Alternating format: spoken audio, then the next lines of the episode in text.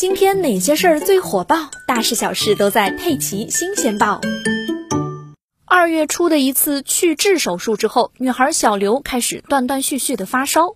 一开始她还以为只是自己吃坏了东西，消化道感染。经过几天的抗感染治疗之后，就没有放在心上了。可接下来的一个多月里，她却依然经常发烧，还伴有四肢乏力、右下肢疼痛等情况。在当地辗转了几家医院，仍然找不出具体的病因，抗感染治疗的效果也不明显。三月中旬，她又高烧到了三十九点五度。被送到邵逸夫医院时，小刘除了高热寒战，几乎没有任何不适，症状与细菌入血导致的败血症很像。但是全面的查体也没有发现明显的阳性感染定位体征，血液细菌培养也没有找到任何细菌的踪迹。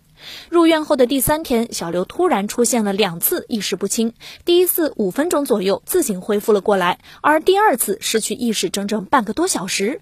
他被紧急送到了重症监护室进行严密监护。头颅 CT 和磁共振提示，小刘的颅内多发梗塞灶。可他年纪轻轻的，怎么会突然出现脑梗塞呢？这些血栓又是从何而来呢？最终，医生在心超中发现了端倪，小刘的心脏二尖瓣前叶附着着一个很大的感染性赘生物，被诊断为感染性心内膜炎，情况十分危急，需要立刻做手术。而在手术中，医生发现小刘的二尖瓣前叶有接近一半已经被细菌损毁成豆腐渣一样了。感染性心内膜炎是指细菌、真菌或者其他致病微生物直接侵袭心内膜而引起的炎症性疾病，并且会在心脏瓣膜或心内膜表面形成赘生物。当细菌随血液进入人体，人体免疫力强时可以自动清除掉细菌，但如果是一个有心脏病基础的人，免疫力比较差，细菌就会慢慢粘附在心脏瓣膜上，出现疾病。感染性心内膜炎早期的症状不典型，只有发烧和寒战的症状，很容易被误诊。